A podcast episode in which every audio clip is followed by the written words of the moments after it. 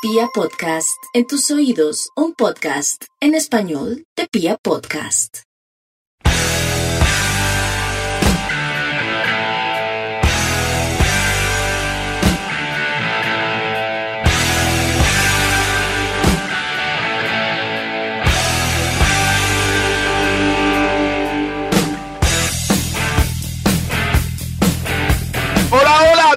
República Cardenal. Nosotros somos la Guardia Albirroja Sur, la única banda de la ciudad, y esto es Radio Tribuna Roja, el podcast oficial de toda la hinchada independiente Santa Fe.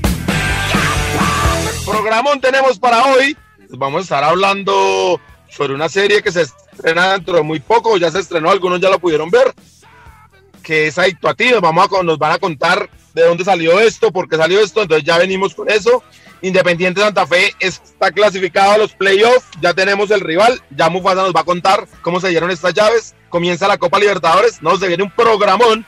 ¿Qué hubo, Mufasa, hermano? ¿Cómo vamos? Lancero, Piojo, a toda la mesa de trabajo de Radio Tribuna Roja, a toda la hinchada de Independiente Santa Fe, un saludo y pues contento, contento con el resultado de ayer. Un buen programón, como dice usted. Piojo, hermano, ¿cómo vamos? ¿Cómo vio ayer Independiente Santa Fe? Tío Lancero, un saludo para usted y para todos los que nos oyen y, so- y nos oirán a través de las diferentes plataformas de reproducción de podcast, a través de www.legars.com.co, vía podcast, Spotify, y un saludo para todos los que hacen posible este Radio Tribuna Roja. No, hermano, pues Lanza sabe que estoy un poco preocupado, hermano, aunque ayer el equipo estaba mixto, digamos, con con algunas rotaciones, el profe Harold hizo ahí como descanso para los laterales, Leandro tenía ahí como un- una complicación física, un poquito de molestia que le quedó el clásico, Eh, bueno, con algunos cambios, pero veo al equipo eh, con un funcionamiento no, no tan fluido, hermano, no sé, pero pues ya lo desarrollamos más adelantico. No, no, de una vez, cuéntame una vez, ¿dónde fue que le, le falta fluidez al equipo? Ah, nos metemos de una en el partido de ayer en techo. Sí, sí, de una vez para salir del partido y nos metemos a, a lo que van a ser las llaves del playoff para que Mufasa, que estuvo muy atento al, al sorteo, nos cuente. Pues Lanza, la verdad, yo estoy viendo al equipo eh, con menos ideas, con menos variantes ofensivas. Eh, eso sí, me parece que era muy importante ganar ayer, después de lo que fue el clásico. Era importante no caer en un bache emocional que nos, que nos hubiese podido ocasionar dos derrotas seguidas. Yo creo que eso sí hubiera sido preocupante. Sin embargo, el equipo le da vuelta a un resultado adverso, gana 2 por 1 con un gol ahí de vainas en el, en el empate y pues con una jugada mm, con, el- con un gol. Uy, señor, tiene el claxon de la hora. No, pero yo- en esta sí no fui Por yo. acaso no. No, no, por acaso no. ¿qué Ah? Ah, bueno, eh, y, con, y bueno, con la tranquilidad del segundo gol, pero yo sí veo el equipo que en su funcionamiento no es, eh, no es lo mismo, ¿no? No es eh, lo mismo John Arias como extremo izquierdo totalmente desequilibrante, no veo un reparto de juego tan, tan con tanta convicción como, como antes por parte de Giraldo. Eh, veo el equipo muy inse- inseguro en la parte de atrás. No sé si soy pesimista, pero hace rato, cuatro o cinco partidos atrás, ve- veo al equipo un poco complicado ahí por unos rendimientos individuales. Eh, por lo demás, pues la tranquilidad de que mm, hay varios jugadores que, que ya tuvieron un descanso, una jornada ahí como de, de relajamiento para lo que viene, que es algo, es, es algo exigente, ¿no? Partido tras partido, mucho viaje, mucho avión, mucho desgaste, entonces eh, me parece que pues lo pensó bien ayer el profe Harold y pues en medio de todo le salió porque aún así ganamos, conservamos el segundo lugar o quedamos de segundo lugar y pues esto es importante para, el, para lo que serán las llaves y el cierre del torneo. Mufasa, ¿usted ve así tan preocupante la situación como lo está viendo Piojo? Pues no, vea que no tanto. Ayer fue, como lo decíamos y como lo vimos todos, una nómina mixta. Arias vi que, que, que tuvo varios remates al arco, que bueno, esto es bueno, ¿no? Digamos, ese, ese animó, lo vi bastante agresivo eh, disparando al arco. Los delanteros, bueno, Valdés algo que se encontró, pero volvió al gol. También tuvo una de taquito que, que, que casi entra. Varias opciones, de pronto la equidad no nos complicó tanto, no sé si lo vieron así, si, si la equidad vieron que nos complicó, yo no lo vi así. De esa manera lo importante fue ganar, como dice Diego, después de perder un clásico lo importante era ganar, felicitar a toda la hinchada Independiente Santa Fe por, por el empuje que se le dio Y, y pues no, no, yo no lo veo tan preocupante, ya esperando eh, a ver cómo nos va con el Junior y analizando esto de, de los playoffs. ¿Cómo, ¿Cómo, lo ve usted, señor Lancero? Pero Mufasa, antes de eso, Mufasa se va de viaje, ¿está en la estación de trenes o qué? Eh, no, no, es que acá, yo no sé qué es lo que está pasando por acá, hermano, que hasta camiones están pasando en cuadras pequeñas. No, pues vea, a mí me, me da mucha alegría que haber, haber, visto ayer, por ejemplo, a Porras y a Morales. Me alegra que jueguen los muchachos de la casa. Lo que no entendí es por qué señor Delgado sigue en Santa Fe. Yo realmente después del clásico lo hubiera devuelto. Y yo creo que era un partido normal, digamos, ni Santa Fe iba por el todo, ni la misma equidad, ya clasificados y todos empiezan a, a regular las fuerzas porque lo que se viene es muy difícil. Entonces, no sé, Pío, a mí sí me parece que está siendo un poco, no sé, alarmista tal vez. Yo creo que era apenas normal. Ahora, el equipo sí físicamente se está quedando un poquito. Ya no tiene el mismo ímpetu que tenía al comienzo, donde ahogábamos al rival en, sus, en su propio campo. Eso es cierto, pero yo creo que es que el equipo se ha venido guardando, ha venido dosificando las fuerzas, digamos, para, para lo que se viene, que sí es una seguilla muy, muy dura, donde tenemos, creo yo, la obligación de pasar esta fase, bien la de pasar la fase de grupos. Así que, que no, no, es fácil y, y entiendo por qué el equipo viene como tal vez bajando un poco su rendimiento, pero yo creo que es dosificando las fuerzas. No sé si es que yo lo veo como por el lado amable, digamos, viejo. Dice usted que nos estamos dosificando, que, que Ramos y Valdés están guardando los goles para lo que viene, o que porque lo de ayer fue una tristeza del par de delanteros, de ese par de delanteros, no sé. Sí, sí, pero también es que, digamos, está volviendo Seijas, que, que pues vuelve, cuesta volver a, a tomar ritmo y, y, digamos que Arias también no fue tan desequilibrante porque no estaba Dairon. Es que la pareja fue que lo, fue, lo hizo muy importante, tanto defendiendo como atacando. Entonces yo creo que también es que tampoco hubo mucho volumen ofensivo para que la, la pareja de delanteros, pues digamos que, que anotaran. Pero bueno, Lanza. No sé, entonces, yo quiero ver la parte positiva de la vaina. Lanza, entonces convengamos esto de acuerdo al comentario suyo. Primero el equipo físicamente viene, viene quedándose un poquito, ¿no? Eso lo apunta usted, no lo dije yo. Sí, esta es segundo, de mi cosecha, digamos. Segundo, de su cosecha también es que el equipo se está dosificando y entonces que te, eso explica un poquito que pierda el ritmo y que no tiene el mismo ímpetu y el ritmo de antes. De su cosecha también es que el equipo ya no tiene tanto volumen de juego.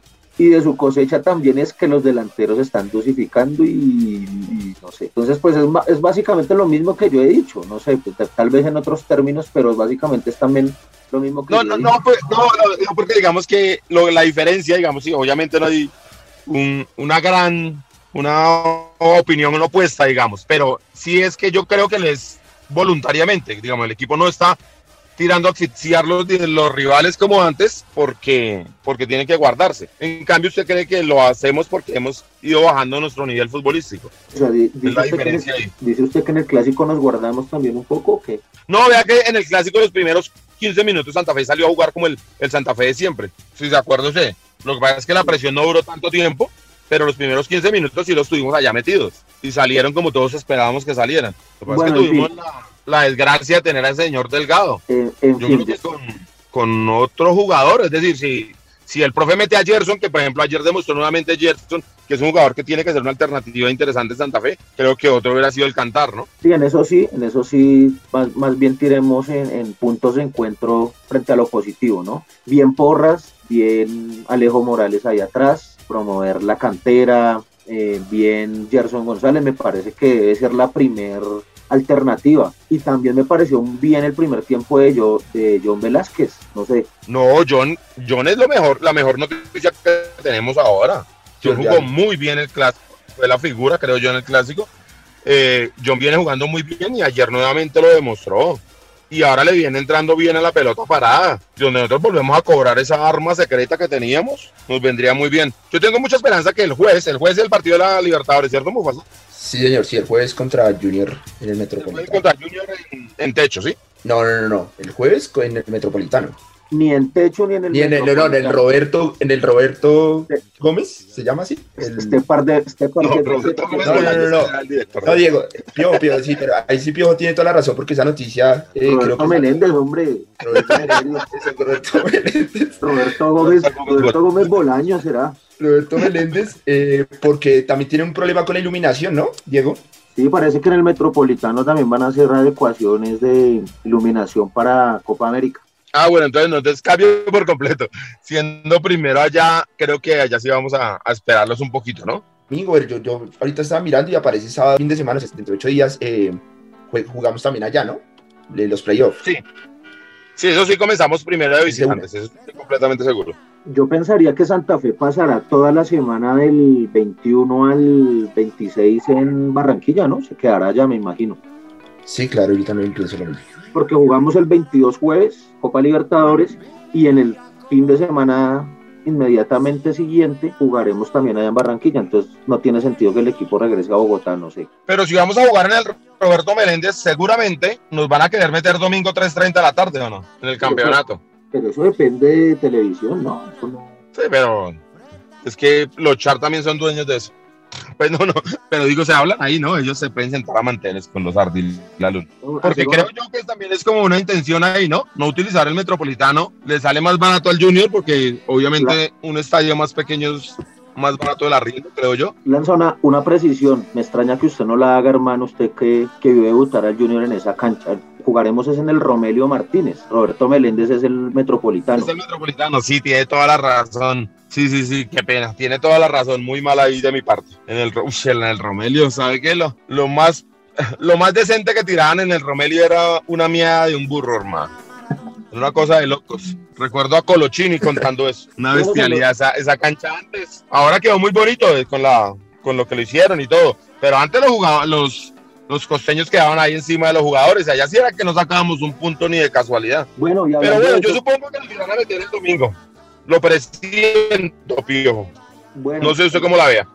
No, pues Junior hasta en la sopa, jugaremos cuatro veces en menos en un mes tal vez. Entonces, no sé, ahí sí me parece que se pone a prueba eh, absolutamente la, el talento del profesor Harold Rivera para plantear, para reponerse, para contrarrestar, para tener alternativas, porque van a ser rivales que al final, al final de cuentas se van a terminar conociendo de pe a pa, ¿no? Y vamos a ser sinceros que era el rival que menos queríamos, o por lo menos yo. No sé ustedes cómo lo tenían ahí. Pues Lanza, yo apelo a lo que usted dijo la semana pasada en este mismo programa, cuando decíamos si Bolívar o Junior para el efecto Copa Libertadores, usted mencionaba que, que pues mejor Junior, que porque era un viaje menos y que tales y que no sé qué. Entonces anoche terminado el partido, incluso a varias gente de la barra le dije que presentía y se me hacía, se me hacía, se me haría muy normal que hubiese sido Junior o que fuera Junior, como efectivamente fue. No se lanza si yo soy muy, muy suspicaz o qué, pero eso como que lo cuadra la I mayor, ¿no? Como que ah, salgamos de este par de equipos de una vez acá y ayudemos con el calendario y que se enfrenten ahí ellos, ¿no?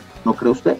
Pues no sé, no, no creo hasta allá. Yo sí digo que hubiera escogido el Tolima por el nivel que viene mostrando el Tolima en los últimos partidos, que eran, creo que era el rival más accesible, digamos, a, a enfrentar en este momento. Mufasa, ¿usted cuál hubiera escogido si hubiera podido? Pues vea que haciendo, digamos, apelando a, a, a que vamos a tener enfrentamientos y que lo vamos a poder conocer de mejor y que vamos a, a, enfrentarlo en Copa Libertadores, a mí el Junior no es que se me, se me, que se me, se me haga tan terrible, entonces cualquiera hubiese podido hacer bien, pero entonces el Junior entre eso no, no, no me molesta como rival, creo que se puede.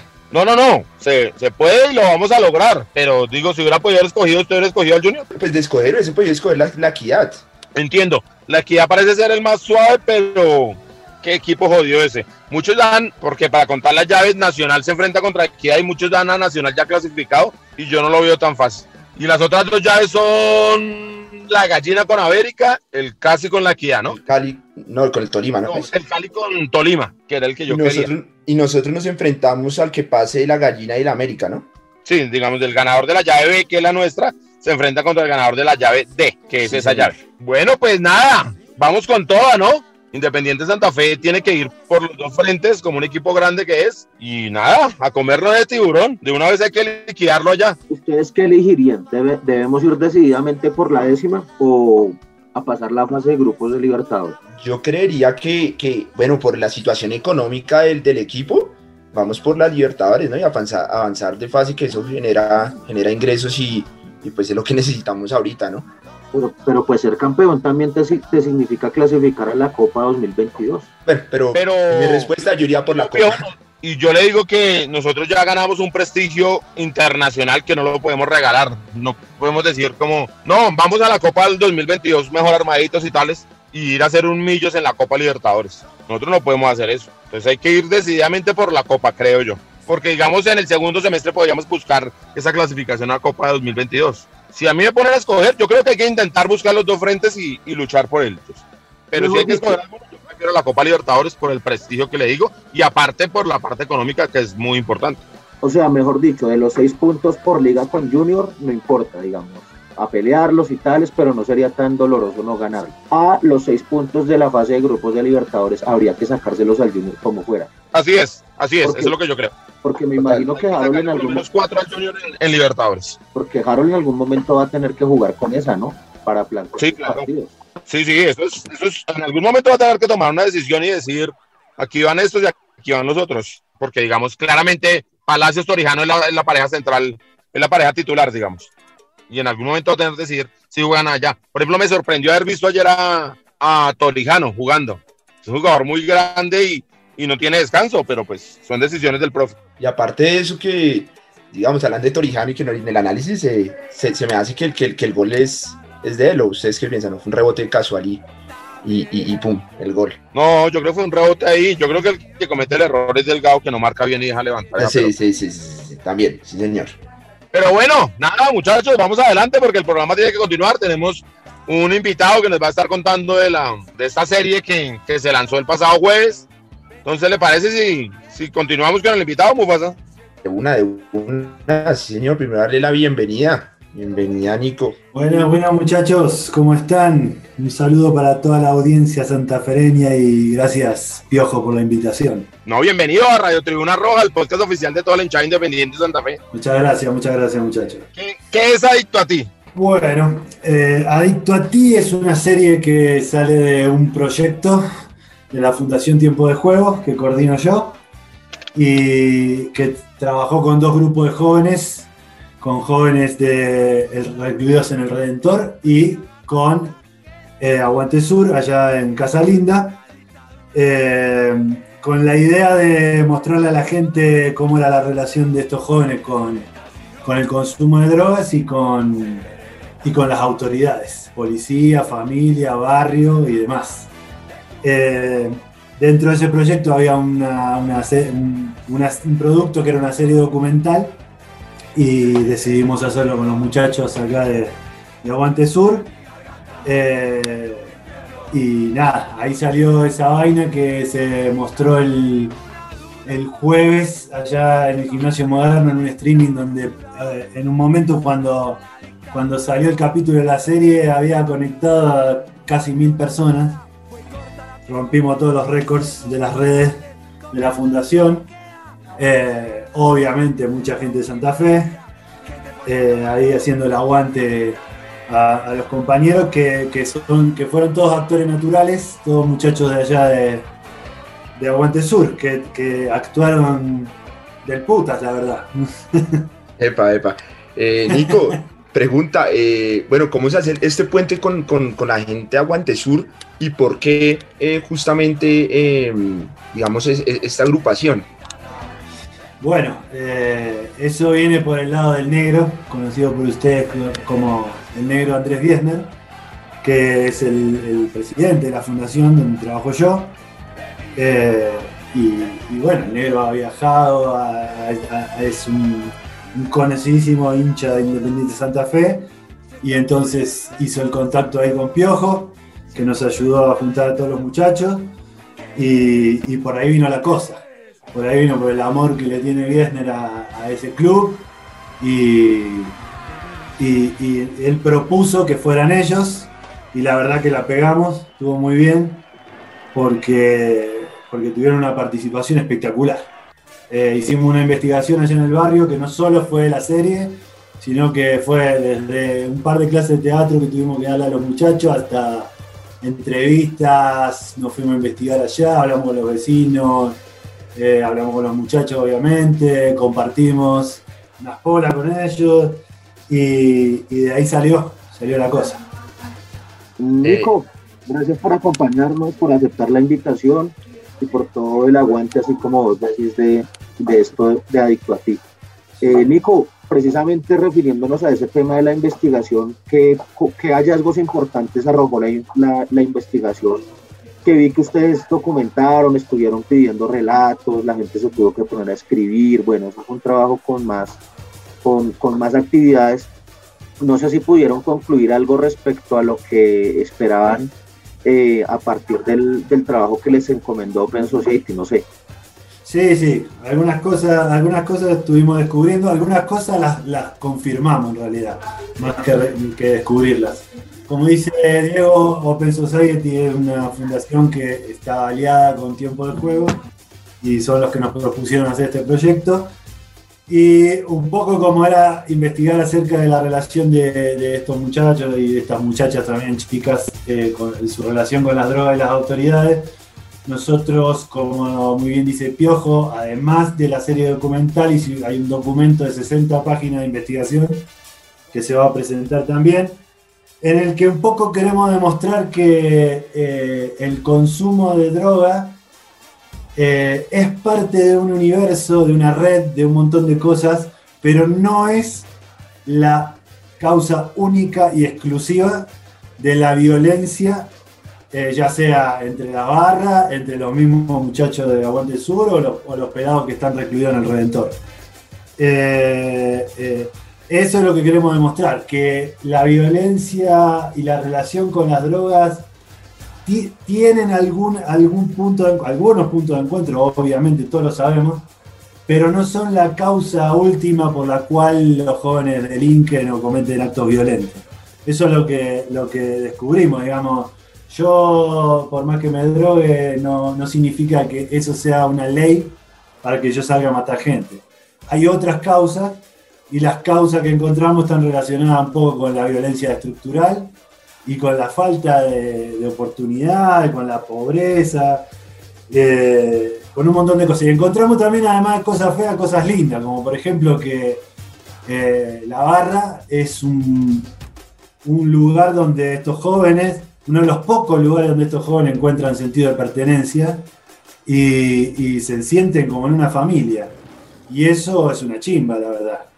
Eh, poder, compartir un porrito o, ir a la cancha con gente que piensa como uno y que tiene la misma pasión, eh, es también una cosa muy buena que encontramos dentro de la investigación.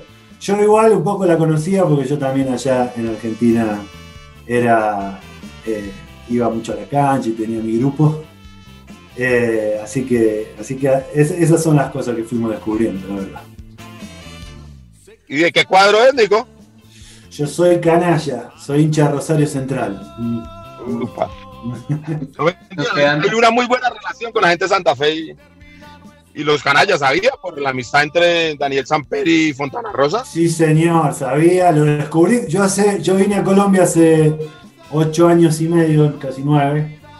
Y, cuando lo vi a Daniel Samper transmitir, eh, haciendo de youtuber, y veo, lo primero que vi atrás de él fue el cuadrito de, de Fontana Rosa con la camiseta central. Y ahí empecé a indagar y claro, hay mucha relación, mucha relación, por suerte. Entonces, Nico, digamos que el fin de la serie es mostrar que no porque una persona consuma drogas se convierte en una persona violenta. Exactamente. Ese es un poco el objetivo que tenemos, que queremos demostrar con Adicto a ti. De hecho, eh, la serie muestra una serie de vivencias de, los, muchachos de Aguante Sur y las chicas también, en los cuales ocurren un par de episodios violentos que no necesariamente están relacionados con la droga. Ahí lo, ahí lo mostramos, pero no, lo inventamos nosotros, digamos. Fue a partir de todo lo que estuvimos indagando, preguntando e investigando ahí en el barrio. Digamos, hay un, hay un montón de situaciones violentas que obviamente pueden estar o, amplificadas o disminuidas también por las drogas, porque a veces hay drogas que relajan. Eh, pero, pero no es necesariamente eh, el fin violento a partir de, la droga, digamos. Eso es lo que, lo que muestra la serie. Nico, y ahora que habla de eso, el guion es escrito a partir de hechos reales, digamos. Sí, Sí, el guion es un guion de ficción que escribió Andrés Biesner, eh, pero, pero está, digamos, todo el guion está basado en la investigación. Y toda la investigación está basada en hechos reales y en las charlas que tuvimos con los muchachos.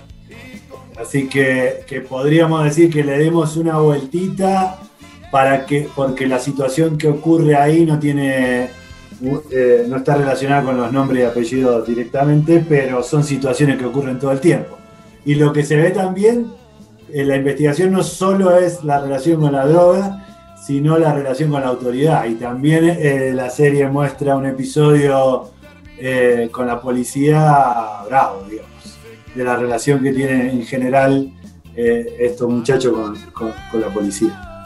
Nico, en realidad lo, lo, que pudimos ver el jueves en el, en el streaming, a través del streaming, a través de las redes sociales de la Fundación Tiempo de Fuego, fue como un primer capítulo, un corto como de 15 o 16 minutos, donde se relatan pues esto que tú nos estás comentando acá, pero pues mucha gente en la barra y, y bueno, mucha gente también externa a la barra nos pregunta por dónde se puede ver, por dónde se podrá ver y si es posible que este capítulo tenga alguna continuidad o una, un segundo capítulo o, algo así para convertirlo en una serie, porque por ahora es un corto con un final, digamos, inesperado, digamos. Sí, totalmente, tiene, tiene toda la razón Piojo ahí, porque en realidad va a ser una serie de tres capítulos y eh, este, este es, es, un primero que tiene un final inesperado y abierto, porque uno Ahí Tachuela se sube a un camión y no sabe qué es lo que va a pasar después. Eh, ah, eso, tampoco, eso no lo dije, pero los, los, principales, los actores principales son Tachu y, Metralleta, dos muchachos de allá de, Aguante Sur. Perdón, perdón, ahí interrumpo. Sí. Nico, lo de Metralleta es un actor natural, ¿no? Ese muchacho. impresionante, impresionante, me sorprendió para bien. no, pero... que vimos no, ese muchacho hay que, o sea, empezar a pulirlo y llevarlo realmente a. Mufasa Lanza. Mufasa Señor. Lanza. ¿Y qué me dicen la actuación de Fausto? Me parece emocionante. Señor. bien, muy bien. Sí, sí, sí. sí, pero Es que lo de meta es que me dejó ya, pues, completamente sorprendido. Uno lo veía así, charachero, cuento, pero de ahí actuar de la forma. No, impresionante. Si lo vuelven a ver, y, y, Fausto también, impresionante. Muy bien. Sí, al metro hay que pulirlo hay que lanzarlo. Sí, cuéntame.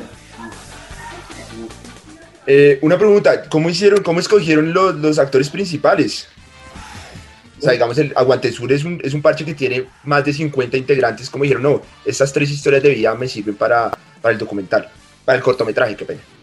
Sí, sí, señor. Eh, lo que pasó fue que no sé si ellos lo sabían, capaz que Piojo sí, pero, pero nosotros estábamos medio infiltrados las primeras dos o tres veces que fuimos y estábamos con la oreja parada y bien atentos eh, a todo lo que ellos hablaban, nos quedamos parchando toda una noche.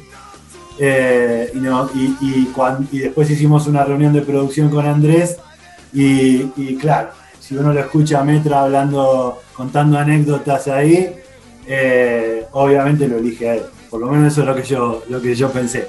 Eso, eso lo propuse hasta yo ahí. Y, después nada, fue también eh, eh, como acordado con Piojo y demás, pero hicimos una reunión de producción y a partir de todo lo que fuimos escuchando de solo parchar, es que la investigación tuvo eso chévere. Que, que, la mayoría de la, de la información, tanto ahí como en Redentor, salió de parchar con los muchachos. Claro, Nico, este que la investigación estuvo chévere, cómo no si escurrían alcohol como Dios manda. exactamente, exactamente. Fue compartir la pola, compartir de todo un poquito y ahí escuchar a los muchachos y después decidir quiénes eran los que iban a protagonizar. Y fueron ellos. Fue Fausto, fue Tachuela, más, más, más Metra y Tachuela, pero también Fausto en una buena participación, Mini, y no sé si me olvido de alguien más ahí, Piojo.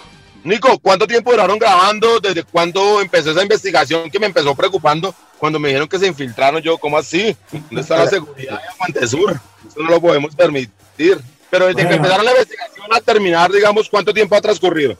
Bueno, eh, esta investigación nos llevó más de un año. Eh, nos infiltrado de, buena manera, infiltrado de buena manera, compartiendo, compartiendo ahí reuniones con, con los muchachos. Este, Eh, pero sí nos, to- nos tomó un tiempito largo, en el cual algunas veces iban algunas personas del grupo de investigación de tiempo de juego y la mayoría de las veces fue eh, la producción audiovisual, digamos, la PSUCA, que es la productora audiovisual de la Fundación Tiempo de Juego, con Andrés y todo su equipo, también parchando con los muchachos, recolectando información y grabando todo lo que pasaba. Porque además de ese, de ese, primer capítulo de la serie documental, tenemos un montón de, ma- de material de- detrás de cámara grabado que nos sirvió para la investigación y que seguro va a servir para también para seguir con esta serie. Bueno, Nico, ahora sí pasamos a lo importante porque digamos que quedamos antojados con lo que pudimos ver, el- los pequeños minutos, digamos que vimos ahí. ¿Cuándo vamos a poder verla y toda la gente cuándo va a poder ver Adicto a ti? Bueno, eh, la cosa es así, va- lo tuvimos que bajar de las redes porque de eso depende un poco la financiación de lo que sigue, eh, de que el material sea inédito, pero tenemos pensadas eh, un par de presentaciones eh, públicas más. No tengo fecha exacta, pero sí se va a poder ver de nuevo. Y lo que está bueno que, que sepan, porque a nosotros también eh, toda la gente de la barra y la gente de Santa Fe nos ha mandado, se co- colapsaron las redes de tiempo de juego y el, el- el encargado de redes no sabía qué hacer de tantas preguntas y, y mensajes chéveres que llegaron. Y muchas, muchas veces la pregunta era esa, de cuándo se podía volver a ver eh, y si tenía continuidad. Y la respuesta es, sí se va a poder volver a ver, no tengo la fecha exacta, pero muy pronto. Obviamente ustedes serán los primeros en saberlo.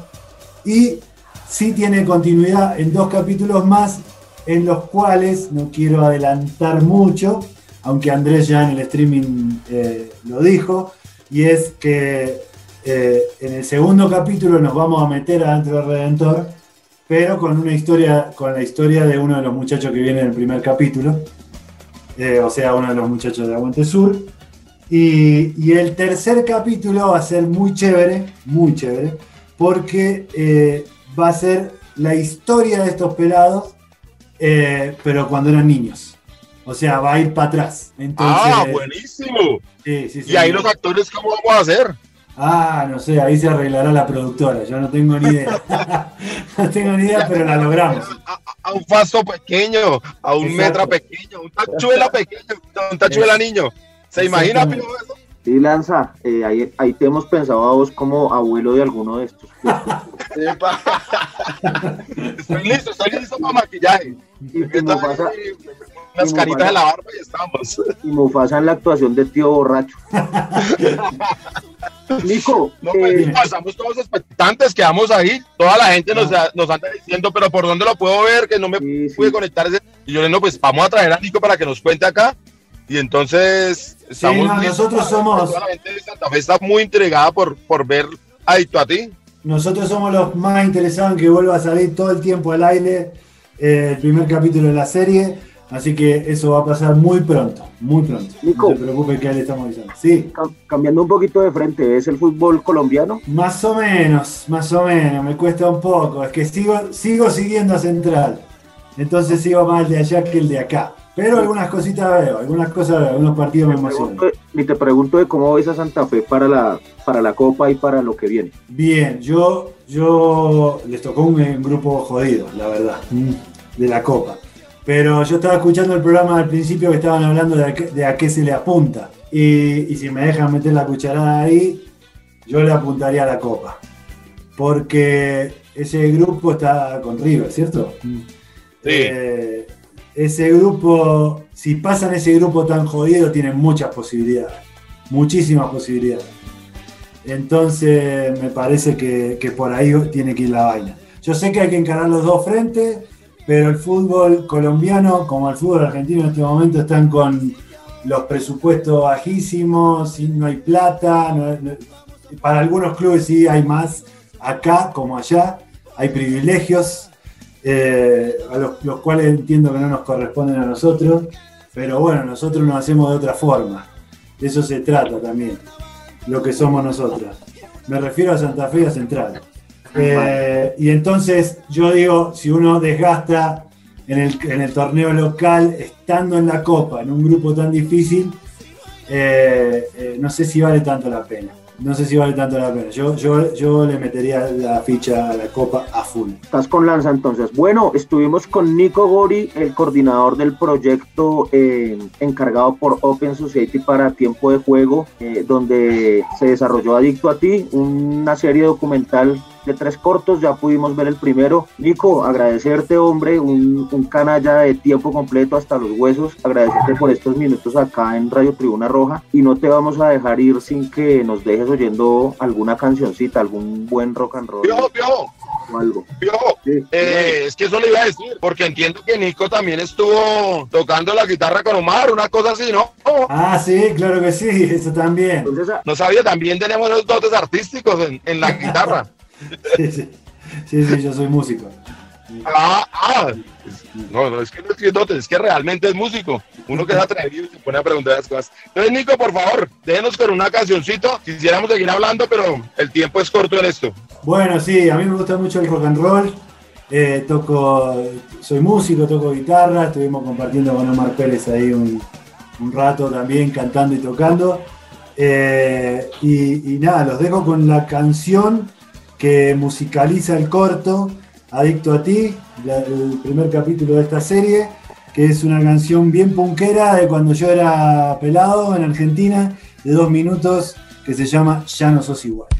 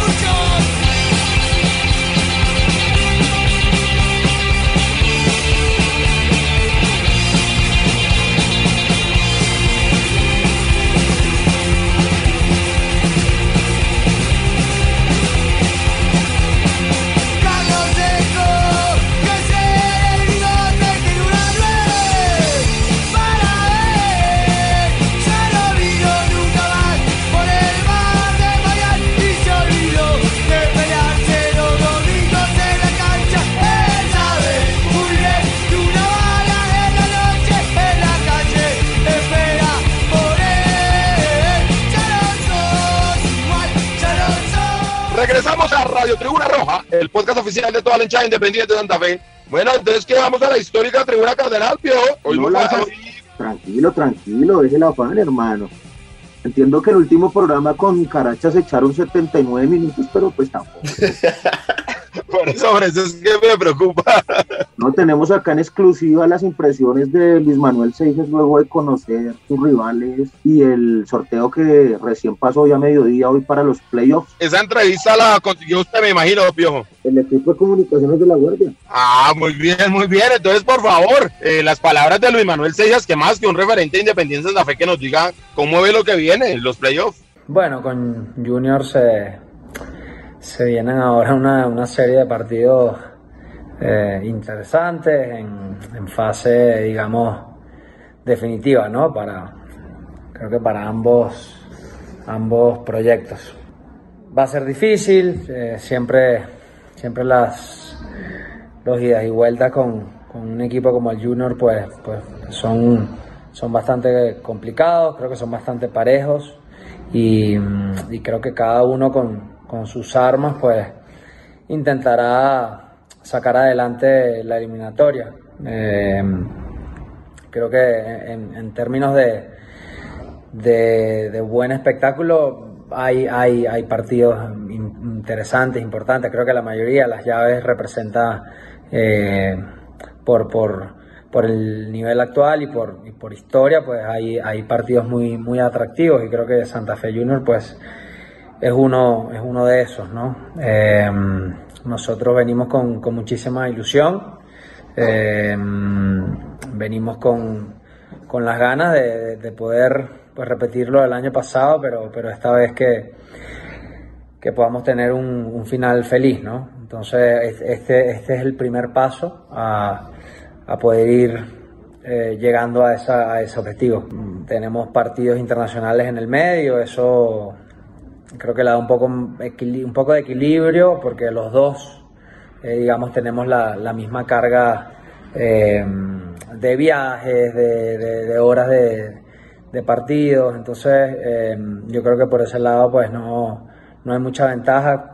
Quizás que Junior descansó en la última fecha, pero, pero bueno, nosotros también mmm, tú, pudimos rotar, pudimos dar descanso a algunos que venían eh, jugando la mayor cantidad de minutos y, y bueno, yo creo que empezamos a jugar estos cuartos de final desde el jueves en el plano internacional, así que eh, va, a ser, va a ser un par de semanas muy intensas y esperemos que podamos salir ganadores, ¿no? Continuamos en Radio Tribuna Roja, el podcast oficial de toda la hinchada independiente de Santa Fe. Y ahora sí vamos a lo que es la histórica Tribuna Cardenal. El señor José Luis Fernández Chavarría nos trae unas fotos muy, muy especiales, digamos, de lo que fue el debut de Independiente Santa Fe en la Copa Libertadores de América. Para aquella época no era Copa Libertadores, o sí, bueno, no recuerdo bien, no recuerdo, no, no lo vi, eso lo viviría Daniel Camacho. Eh, no estoy claro, pero sí so, solo jugaban los campeones, ¿no? No, Pio, para 1961. No, pero si era la Copa de Campeones Libertadores de América, ya se llamaba así. Ah, ok, ok, tenía esa duda. Muchas gracias. Y obviamente está el viejo Osvaldo Panzuto, que para mí un ídolo de la, de la afición cardenal. Y bueno, y un saque de honor y todo lo que se jugó frente al Barcelona, una copa donde logramos llegar a ser semifinalistas, pero Perú nos cuenta. Un saludo para toda la mesa de trabajo de Radio Tribuna Roja, para su equipo de producción y toda la línea hincha de Santa Feña que escucha este programa. Bueno, las fotos que les traigo el día de hoy es del debut de Independiente Santa Fe hace 60 años en la Copa Libertadores de América. Esta era la segunda edición del máximo certamen de clubes a nivel continental que se juega en, nuestro, en nuestra parte de, del globo terráqueo. Esta Libertadores además pues era solamente los campeones, entonces Santa Fe por haber sido campeón en 1960 eh, de la mano de Julio Toker fue a este certamen. Eh, ahí le tocó enfrentarse con Barcelona de Guayaquil que era pues un equipo pues tenía mucha tradición en, en, en, este país, ya casi completaba unos 50 años de fundación y Santa Fe pues con mucha garra lo, lo sacó, primero lo venció 3-0 y después 2-2. Eh, esto demuestra que Santa Fe pues mmm, había alcanzado un gran nivel y pues la gran estrella pues fue Panzuto que el viejo Panzuto que quedó goleador de esta Libertadores de hecho. Eh, bueno, Santa Fe sería eliminado a la postre por por Palmeiras de Brasil en semifinales. En cuartos de final dejó a Jorge Wisterman de una manera muy extraña porque fue mediante un sorteo. Santa Fe y Wisterman empataron eh, 3 a 3 la serie y por sorteo Santa Fe al final accedió a las semifinales. Creo que ha sido la única vez que un equipo ha accedido de esta manera a, a estas instancias porque no, no se definía por penaltis. Bueno, ahí se las dejo, espero que las disfruten. Un saludo. Continuamos en Radio Tribuna Roja, el podcast oficial de toda la hinchada independiente de Santa Fe. Y Mufasa, hace cuatro años se nos iba una persona muy especial de la Guardia del Pirroja Sur. Él trajo un verdadero artista y tenemos unos saludos para él, ¿no? Sí, Lancero, eh, Brian Zárate, que, que, murió en una riña en, en, el, en, el, barrio Policarpa hace cuatro años. Eh, él se distinguía por, por, por, aportarle a la barra su arte. Eh, usted se ha visto los escudos que tienen los parches en, eh, las astas. Sí, señor. En su mayoría los, los, los, hizo él y otras obras de arte, como algunos murales que teníamos en la sede social y cultural de la barra. Y, y pues nada, yo creo que eh, uno como, como, como barra, como hincha, tiene que aportarle lo que sabe a la, a la, a la, a la barra popular. Qué pena redundancia ahí. Y creo que él hacía eso, aportarle desde lo que sabía y ese era su Duarte que, que aún sigue eh, engalando, engalando nuestra, nuestra tribuna. Entonces, eh, Tato, Jonathan, le mando un saludo a, lo recuerda más bien en, en un audio, entonces pasémoslo Cami, porfa. Un saludo para toda la mesa de trabajo de Radio Tribuna Roja. Hoy recordando a Brian Zárate, más conocido como Trabacae, uno de los fundadores del parche que siempre estuvo con Santa Fe con la guardia en todo lado. También recordado por el buen arte que hacía y que plasmó en su momento, como lo hizo alguna vez en la antigua sede de la Casa Cultural de la Guardia, y que también lo hizo con cada uno de los escudos de los parches, dejando a su legado y su firma. Ya cuatro años sin su presencia, pero el legado seguirá siempre intacto. Trabita Corazón de León, la Guardia jamás te olvidará de los buenos leones que pasó por esta hinchada. Volvemos en Radio Tribuna Roja, el podcast oficial de toda la hinchada independiente de Santa Fe. Queremos enviarle un fuerte abrazo a todo el Parche 5 que estuvo de aniversario en estos días. Creo que son 23 años, Mufasa. Son 23 años que cumplen los muchachos del, del Carvajal. Entonces a toda la gente del Carvajal, obviamente al Vetusto Barbas y a todos ellos un saludo, ¿no, Pio? Claro que sí, Lanza, a toda la banda de Parche 5, eh, a la gente ahí de, de la Primera de Mayo, al Barbas, el Gorilín, bueno, a toda la banda de allá que muchos buenos oficios le han prestado a la Guardia del Birroja Azul. Entonces, para ellos, un feliz cumpleaños. Sí, para todos ellos un gran abrazo. Y para todos nuestros oyentes, recordarles que pueden entrar a www.elegars.com.co y ahí pueden visitar la tienda y pueden visitar también, están todos los programas por si quieren volver a escuchar algún programa de Radio Tribuna Roja. Y hay fotos y hay un pocotón de cosas que por favor entren a la página a visitarla. ¿Se nos queda algo, Mufasa? Lanza, sí. Una señor. Señor Pio. No, hombre, desearle una recuperación al presidente de la institución, es la cabeza máxima. El hombre está atravesando un tema complicado de salud y necesitamos que la cabeza esté bien, que la cabeza esté eh, saludable, fuerte para lo que viene, porque eh, usted sabe que si la cabeza está bien, de ahí para abajo todo puede funcionar. Entonces, eh, a pesar de todo lo que sea, al señor Eduardo Méndez, pues desearle que se recupere de este impasse de COVID. Y a toda la gente que se siga cuidando, por favor, que el virus siga estando ahí en las calles. Entonces vamos a seguirnos cuidando. Agradecerles por su sintonía y nos oímos dentro de ocho días esperando dos contundentes victorias de Independiente Santa Fe en esta semana. Esto es Radio Tribuna Roja.